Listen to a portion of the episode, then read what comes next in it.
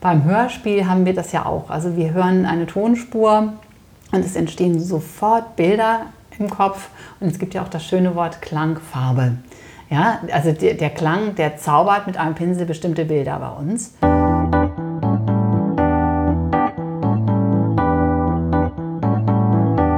Hallo und herzlich willkommen beim Podcast übers Podcasten. Mein Name ist Brigitte Hagedorn und Sie sind hier richtig. Vor meinem kleinen neuen Jingle haben Sie Silke Volkmann gehört. Silke Volkmann ist Stimmtrainerin und Coach und sie bezeichnet sich selbst als Querdenkerin. Mit ihr habe ich für diese Episode gesprochen. Und bevor ich meine erste Frage stellte, habe ich ihr erstmal eine kleine Situation geschildert, die mir in meinen Online-Seminaren begegnet. Viel Spaß beim Zuhören. In meinen Online-Seminaren, vor allen Dingen in meinen begleiteten Online-Seminaren, ist es für mich immer ein ganz besonderer Moment, wenn ich die erste Audiodatei von den Teilnehmenden geschickt bekomme. Ich habe bis dahin nur, haben wir per E-Mail äh, kommuniziert oder über das Forum, also wir haben nur voneinander gelesen. Und dann kommt eben dieser Moment, wenn Sie Ihre erste Aufgabe einschicken, eine kleine Audiodatei, dass ich das erste Mal die Stimme von dieser Person höre. Und äh, für mich ist die Person dann irgendwie vollständiger. Das hat richtig, ist immer so ein richtiger magischer Moment. Frau Volkmann, warum empfinde ich diesen Moment wirklich immer so ein bisschen als magisch?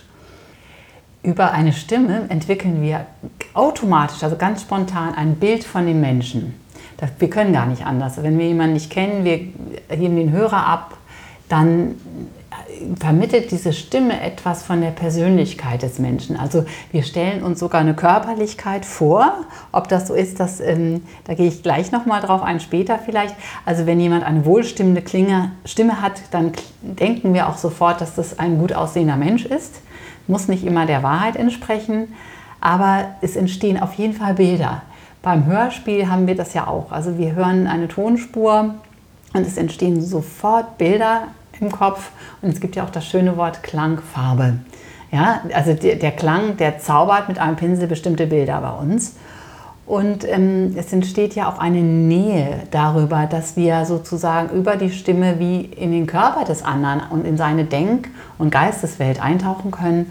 Das führt, kann bis dahin führen, dass wir uns verlieben in jemanden, dessen Stimme wir hören. Also eine Freundin von mir hat jemanden zum Beispiel über das Telefon kennengelernt und die sind ein Paar geworden. Ja, also das hat ganz große Ausmaße, wie wir jemanden stimmlich wahrnehmen. Und ich sage, wage mal die These, wahrscheinlich hat das sogar mehr mit dem Menschen zu tun, was wir über die Stimme wahrnehmen, als das, was wir im ersten Moment optisch wahrnehmen, weil da urteilen und bewerten wir ja auch ganz schnell. Trotzdem kann es auch nach hinten losgehen, in Anführungsstrichen. Ja. Ich habe als Jugendliche, habe ich ähm, HR3, glaube ich, war das gehört und kannte da zwei Moderatoren, die ich auch ziemlich gut fand. Und dann habe ich die auf einer Live-Veranstaltung gesehen und war echt enttäuscht. Also es war dann so ein langer Dünner und so ein kleiner Dicker und ich habe mir die irgendwie ganz anders vorgestellt. Gibt es denn die Möglichkeit, seine Stimme so zu beeinflussen, dass eben dieses Bild, was erzeugt wird, auf jeden Fall ein positives ist? Ja. Also kann man, kann man Stimme auch Photoshoppen? Photoshoppen wäre ja sozusagen eine Nachbearbeitung. Das können Sie auch machen mit einem DSer oder so hinterher in, in so einem Audioprogramm. Das kennen Sie alles wahrscheinlich. Aber das Spannende ist ja, ähm, bevor es bei mir aus dem Mund kommt, ich, ich spreche aus einem Zustand heraus. Jeder spricht aus einem Zustand heraus und der Hörer hört automatisch den Zustand des Sprechers und er hört ganz viele Schichten, die uns aber gar nicht bewusst sind, weil die sozusagen zusammengeklustert sind in einer Stimme.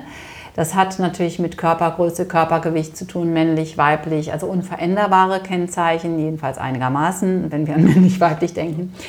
Und ähm, der Zustand. Und wir können natürlich äh, an unserer Stimme was machen. Und der, der tiefste Moment, wenn ich da gleich einsteige, weil Stimmtraining ist auch Stimmigkeitstraining, ist mich in einen stimmigen Zustand zu begeben, aus dem heraus die Stimme ganz natürlich wohlklingend wird. Das ist schon die Meisterstufe. Vorher gibt es natürlich diese technischen Sachen. Was mache ich in der Atmung, in der Artikulation und in all diesen kleinen Parametern, die die Stimme hat. Wir können es verändern, denn Stimme ist Muskel. Stimme ist Muskel? Ja. Das Zwerchfell? Das Zwerchfell und ganz viele Muskeln, die auch um den Kehlkopf herum sich bewegen. Und ähm, wenn ich jetzt zum Beispiel mal da reingehe, ich spreche jetzt einfach mal ein paar Sätze ganz anders, dann habe ich das ganz bewusst gewählt. Sie wissen, als ich Sie begrüßt habe heute, habe ich nicht so gesprochen. Das heißt, ich habe jetzt, das ist gut, ich habe jetzt einfach meine Muskeln verändert. Und wenn jetzt jemand chronisch quäkig oder irgendwie spricht, dann heißt das einfach, es, die, die Muskeln sind chronisch in eine ganz bestimmte Einstellung gegangen. Und wenn ich jetzt anfange wieder zu entspannen, dann verändert sich nach und nach, das braucht dann schon eine Weile Training, auch der Stimmenklang wieder. Und ähm, das ist vielleicht eine, eine ganz, ganz wichtige Sache. Wir lernen natürlich übers Hören, lernen wir unsere Stimme zu benutzen, auch Kultur und Sozi soziales Umfeld abhängig. Aber wir können selber Einfluss nehmen darauf. Und eine entspannte Stimme klingt auch immer angenehm. Sie haben ein schönes Buch geschrieben, den Stimmkompass. Der hat mir sehr gut gefallen, weil es da eben nicht nur oder eher am Rande um, um normale Artikulationsübungen oder sowas geht, sondern darum geht es eher um das, was Sie gerade gesagt haben, dass man in so eine Stimmhaltung kommt, wir sind als Podcaster und Podcasterinnen ja in der Regel keine professionellen Sprecher, Moderatoren oder sowas. Ja. Und ich merke selbst auch immer, ich produziere meinen Podcast nur einmal im Monat. Ich habe natürlich auch die eine oder andere Sprechsituation, den Sprechauftritte, ja.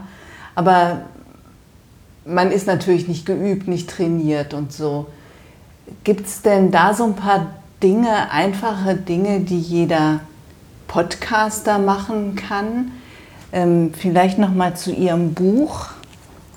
Ja, das heißt ja der kleine Stimmkompass. Ne? Lebendig sprechen, Punkt genau landen. Genau, Punkt genau landen. Und das ist ja das, was wir Podcaster auch möchten. Wir möchten Punkt genau landen. Aber wenn wir nicht so oft sprechen und gar nicht so geübt sind, wie kann uns das gut gelingen? Haben Sie da eine Idee? Ja, also gerade dieser Punkt, Punkt genau landen, hat mit einer Klarheit im Denken zu tun. Und die Vorbereitung beim Sprechen ist nicht zu verachten, dass ich genau weiß, was ist die Essenz von dem, was ich sagen möchte. Punkt.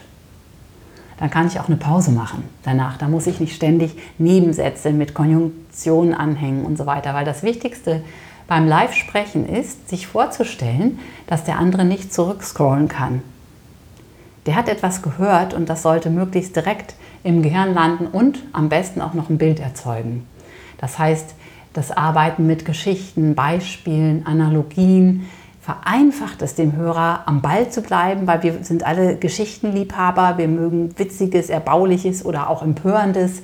Immer wenn die Emotion ein bisschen mit dabei ist, dann sind wir ganz ohr und eben die Kürze, in der Kürze liegt die Würze, ruhig mal ein bisschen was streichen und zu gucken, worum geht es überhaupt, wie kann ich das zusammenfassen, damit derjenige mir auch gut folgen kann. Und das erlaubt mir wiederum auch langsam genug und ausdrucksvoll genug zu sprechen. Weil das hängt beides miteinander zusammen. In Ihrem Buch habe ich auch was über die reflektorische Atmung gelesen. Geht das in die Richtung?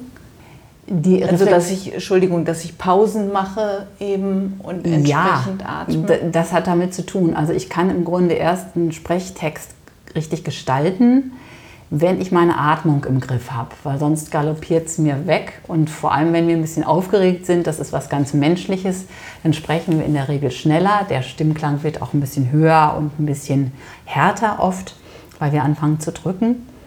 Und erst wenn ich meine Atmung im Griff habe, und weiß jetzt, atme ich mal kurz und ich weiß, wie sich das anfühlt. Ich sage immer, das sind so die körperlichen Marker. Ich muss es richtig wissen und spüren können. Dann kann ich anfangen, eine Pause zu setzen. Ich kann auch, wenn ich mal schnell geworden bin, das macht ja nichts. Das kann ja auch sozusagen ein bisschen mal Pfeffer unterm Hintern sein und schadet dem Text nicht. Aber ich sollte auch schaffen, dann wieder langsam zu werden. Und das kann man in der Regel erst, wenn man die Atmung beherrscht. Und das muss man üben. Ja. Das ist sehr zu empfehlen, das zu üben, weil wir das so lange können, wie alles harmlos ist. Keiner denkt zum Glück darüber nach. Das ist wie der Herzschlag, der ganz autonom abläuft. Wir müssen nicht immer denken, einatmen, ausatmen und so weiter. Nur wenn wir in so Stresssituationen kommen, wo normalerweise der Atem stocken würde, weil wir uns unsichtbar machen, also das sind diese ganz alten Stressverfahren, äh, fliehen oder kämpfen, dann ist es total wichtig zu sagen, stopp, ho Brauner, ist alles in Ordnung, reg dich nicht auf, du kannst jetzt runterkommen und ich weiß, wie sich das anfühlt, komm, geh mit. Ah ja, okay, jetzt, jetzt wird schon besser. Es ist auch diese freundliche Stimme, die mit der tiefen Atmung einhergeht. Wie gehen wir mit uns selber um, wenn wir in Stresssituationen sind? Weil wir tun ja etwas, wir wollen was, wir setzen uns schon aus, wir bleiben nicht auf dem Sofa als Couch-Potato, essen Chips und schauen uns den Fernseher an, sondern wir machen etwas selber, stehen auf einer Bühne und in gewisser Weise ist ja auch ein Podcast eine Bühne.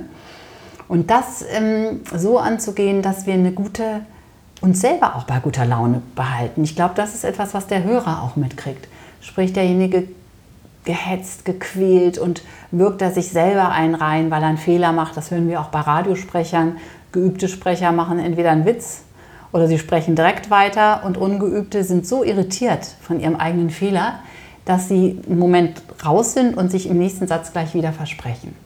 Und das ist eben das Tolle. Also meine Arbeit heißt ja auch Voice Presence dass wir mit der Stimme dann on sind, wenn wir in jedem Moment präsent sind mit dem, was wir auch sagen. Und wenn uns klar sind, ich sage das jetzt.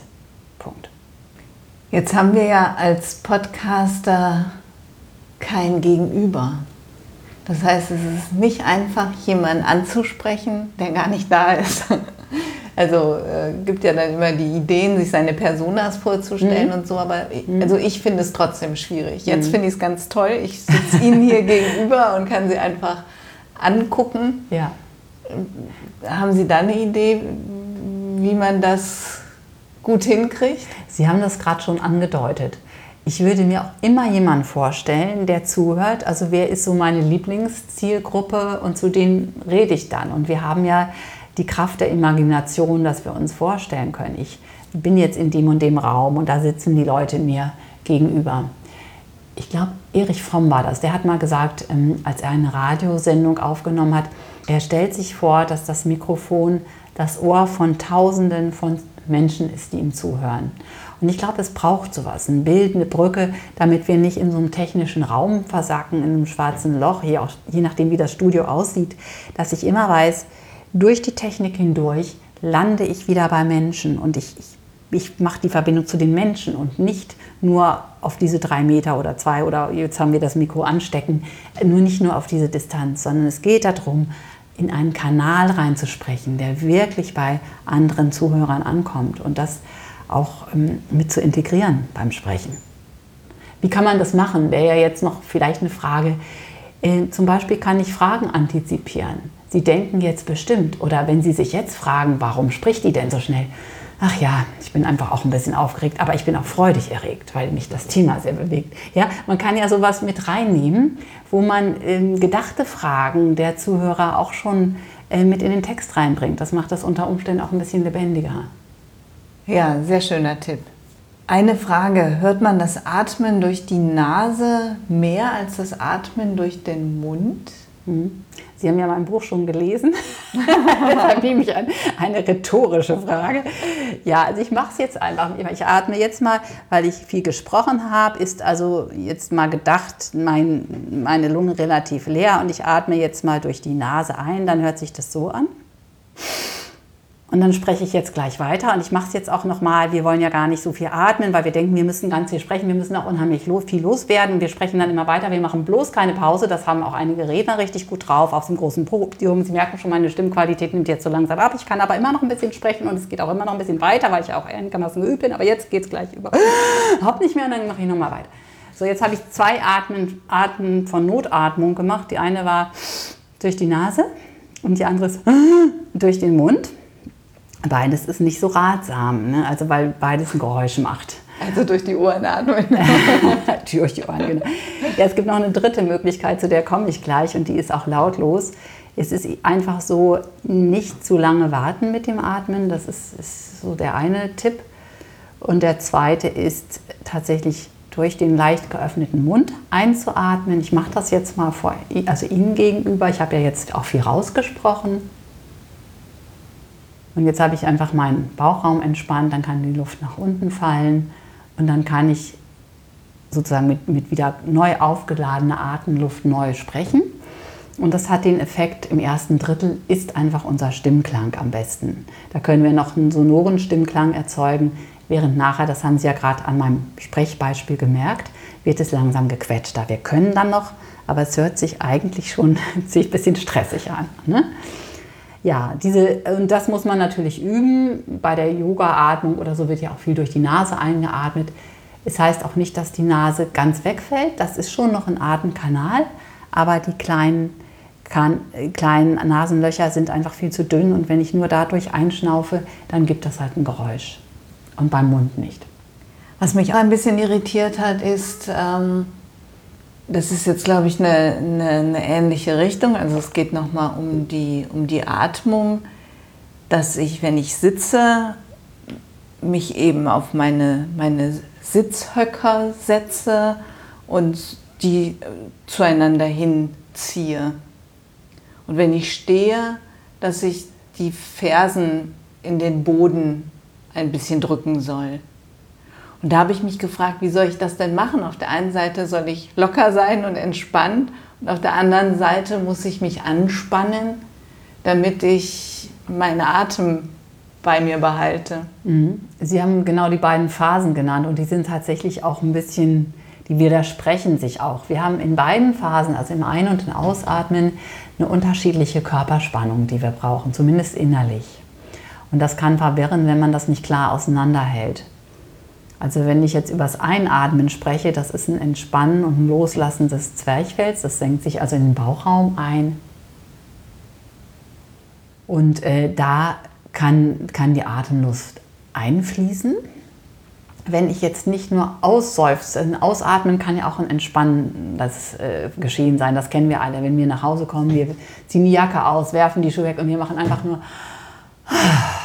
Ne? Das ist dieses Loslassen beim Ausatmen. Aber Sie sehen, wenn ich jetzt mache, ist das vielleicht 21, 22, äh, zwei Sekunden lang mein Ausatmen, während ein Satz, den ich spreche, deutlich länger ist. Ja, also vielleicht acht äh, Sekunden. Um das zu halten, brauche ich eine gewisse Spannung. Also das heißt, mein Körper ist ja das Gefäß, in dem die Sprache resoniert und ich halte, das nennt man die Stütze, ich halte also die Atemluft zurück und dosiere die so, dass sie bis zum Ende meines Satzes reicht.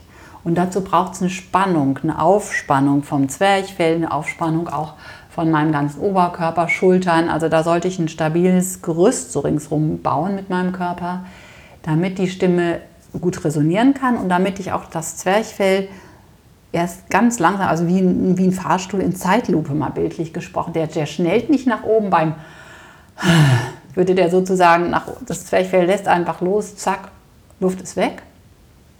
Und beim Sprechen brauchen wir die Spannung, damit der Fahrstuhl langsam nach oben geht und wir so viel Luft haben, bis wir dann zu einem Punkt kommen oder bewusst, unbewusst eine Pause machen.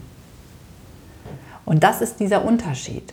Und wenn wir nur wie ein Flummi wären, also ganz labbrig, das kennen wir von Leuten, die einfach eine schlechte Artikulation haben und so ein bisschen dahin, äh, die haben auch eine wenig Körperspannung.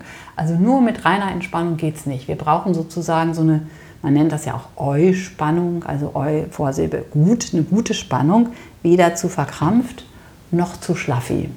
Dazwischen. Deshalb hat auch Stimmgebung ganz, ganz viel mit Körperhaltung, mit Körperspannung zu tun. Oder Sie sehen, dass ich viel Gesten mache, während wir sprechen. All das trägt auch zum Stimmklang bei, der sich bewegt, der dynamisch ist, mal lauter, langsamer, leiser wird. Also richtiges Sprechen, dass die Stimme gut klingt, hat auch damit zu tun, wie ich meinen Atem regulieren kann über Spannung und Entspannung. Ja. Nun ist das allerdings ein sehr technischer Weg. Ne? Also die meisten Leute sind erstmal verwirrt, oh, wo atme ich ein, wo atme ich aus, was passiert dann, um dieses Einfache zu sagen, hallo meine Damen und Herren, ich heiße Sie herzlich willkommen zu diesem Podcast. Pause, atmen. Heute sitzt mir Brigitte Hagedorn gegenüber und interviewt mich. So, da diese Pause zu machen, das können Sie jetzt gerne, wenn Sie das hören, einfach schon mal versuchen mit Ihrem eigenen Text. Ist nicht einfach, das ist ganz leicht von der, von der Idee, dass ich sage, verstehe ich, aber genau da eine Pause zu machen, wo ich will, ist nicht leicht. Deshalb muss ich es erstmal üben und das ist die technische Variante. Nun kommt aber dazu, dass Sie alle, alle Hörer und auch Sie, Frau Hagedorn, das können. Nämlich, wenn wir in der freien Wildbahn uns unterhalten mit einer Freundin oder mit einem Freund oder unseren Kindern, wir fühlen uns wohl und wir haben ein Thema, was uns bewegt. Dann atmen Sie automatisch an den richtigen Stellen. Da braucht Ihnen ja keiner sagen, wie Sie atmen. Ich meine, Sie sind geboren, Sie atmen seitdem. Ja? Es geht nur um diese Stressmomente, wo wir ein bisschen Technik als Unterstützung brauchen, um auch dann nicht zu verzweifeln, wie der arme Zuschauer, der zum Beispiel äh, bei irgendwie so einer Quizshow nach vorne auf die Bühne geholt wird und da wie so ein Waschlappen steht oder wie so ein Brett Holz und nicht mehr weiß, was er jetzt eigentlich, wie er sich bewegen soll und ob er sich noch bewegt und so weiter. Das ist eigentlich eine Natürlichkeit, das ist wie beim Schauspiel. Es ist eine Natürlichkeit, auf technischem Wege zurückzuerobern und irgendwann die Technik auch wieder zu vergessen. Weil natürlich geht es nicht darum, dass ich mir jetzt immer sage, Zwerchfell absenken und habe ich jetzt hier die Pause richtig. Es ist ein kleiner Notnagel. Ich habe das ja auch, dass ich manchmal aufgeregt werde, wenn ich zum Beispiel vor einem ganz, ganz neuen Publikum spreche und die gucken alle kritisch oder so. Dann hilft mir selber auch zu sagen, okay, jetzt kommen wir runter, durchatmen und dann einfach nochmal Neustart. Sozusagen die Reset-Taste drücken. ja, und beim Podcasten ist es ja toll, wir können, können ja dann die Pausen, die dann vielleicht gefühlt zu lang sind, einfach wieder rausschneiden ja, das können Sie machen, aber es ist ja auch schön, wenn das organisch bleibt. Also so eine kleine Pause ist ja immer wunderbar, damit der Zuhörer auch langsam verarbeitet, was hat der andere gerade gesagt. Also bloß nicht alles rausschneiden. nee, ich bin, bin ja auch eher für Pausen. Sie ähm, geben auch Gesangsunterricht. Was hat denn die Gesangsstimme mit der Sprechstimme zu tun? Oder anders gefragt, ich habe vor zwei Jahren bin ich mal in einen Chor gegangen und habe das Singen versucht. Das hat mir total viel Spaß gemacht. Ich bin äh, auch ziemlich gescheitert. Also es war, war so ein Kirchenchor also und das war. Das hat Ihnen Spaß gemacht und Sie sind auch ziemlich gescheitert. Das ist ja erstmal jetzt ein Widerspruch, oder? Sie sagen das so in einem Satz. Ich höre Ihnen aber gut zu. Also ich habe dann nicht dieses Lied mitgesungen, ja. als es dann soweit war, sondern ich habe nur die Übungen sozusagen mitgemacht. Mhm. Und ähm, mein Problem war in erster Linie, dass ich nach dem Üben die Melodie immer noch singen konnte. Wenn ich mit dem Fahrrad nach Hause gefahren bin, war ich immer ganz glücklich und anderen Morgen war sie weg, die Melodie. Also ich konnte dann auch irgendwie gar nicht mehr üben. Ähm, aber darum geht es ja nicht, sondern was hat die Singstimme mit der Sprechstimme zu tun? Denn die Idee war, dass wenn ich vielleicht singe, dann könnte ich das immer so ein bisschen zwischendurch machen und würde dadurch eben meine Sprechstimme auch trainieren. Ja, also erstmal ist Singen die sinnlichste Art von Stimmtraining. Es macht ja Spaß. Also Singen hat ja viel mehr mit Emotionen noch zu tun als Sprechen. Sprechen kann emotional sein, Singen muss es, sonst würden wir gar nicht die Höhen und Tiefen bekommen da drin. Und das ist auch das Thema, natürlich brauchen wir beim Singen einen viel weiteren Tonumfang als beim Sprechen. Vielleicht bei Italienern kommt es ein bisschen dem nahe, aber wir sprechen ja in unserem europäischen Raum ziemlich in der Mitte. Das heißt, ich trainiere beim Singen auch die Höhen und die Tiefen, die ich beim Sprechen gar nicht unbedingt brauche. Aber eine so trainierte Stimme, die ähm, hat in der Regel auch, auch eine bessere Resonanzqualität im Sprechbereich, also in dem, was wir dann abrufen, in dem mittleren Bereich, weil ich gelernt habe, ähm, Klangqualitäten zu erzeugen, die, in der Stimme auch weiter mitschwingen können. Und ähm, es ist natürlich auch so, dass ich eine Grundhaltung für meinen Körper lerne. Also wie stehe ich gut, das, worüber wir gerade gesprochen haben, eine Stütze aufzubauen, eine bestimmte Körperspannung zu haben, die ich fürs Singen absolut brauche und die beim Sprechen ganz oft unterschätzt wird. Also die wir auf jeden Fall auch brauchen, wenn wir mit unserer Stimme wie ein Schauspieler auf der Bühne ohne Verstärkung ähm, einen großen Raum füllen wollen, dann brauchen wir auch diese Haltung, die wir beim Singen haben. Also so einen aufgespannten Körper, der, der eine gute Stabilität bildet für die Stimme, die darin schwingen kann. Also wäre Singen doch eine gute Übungsform. Auf jeden Fall. Also das ist, ist eine tolle Sache, wenn man mit seiner Stimme was machen möchte. Und es ist ja so beim Training, trainieren wir ja auch immer ein bisschen mehr, als wir am Ende brauchen. Und es schadet nichts, mal die Höhen und Tiefen seiner Stimme zu erkunden. Die, wo wir sonst nicht rangehen, weil es vielleicht sich so ein bisschen rau anhört. Oder wir denken, ach, so hoch komme ich ja eh nicht. Und es ist wieder das Ding, Stimme ist ein Muskel. Und wenn ich ähm, schade, das können jetzt alle nicht sehen, aber ich habe jetzt meine beiden Hände vor mir und wenn ich die so auseinanderziehe, dann kann man sich vorstellen, wenn ich mache.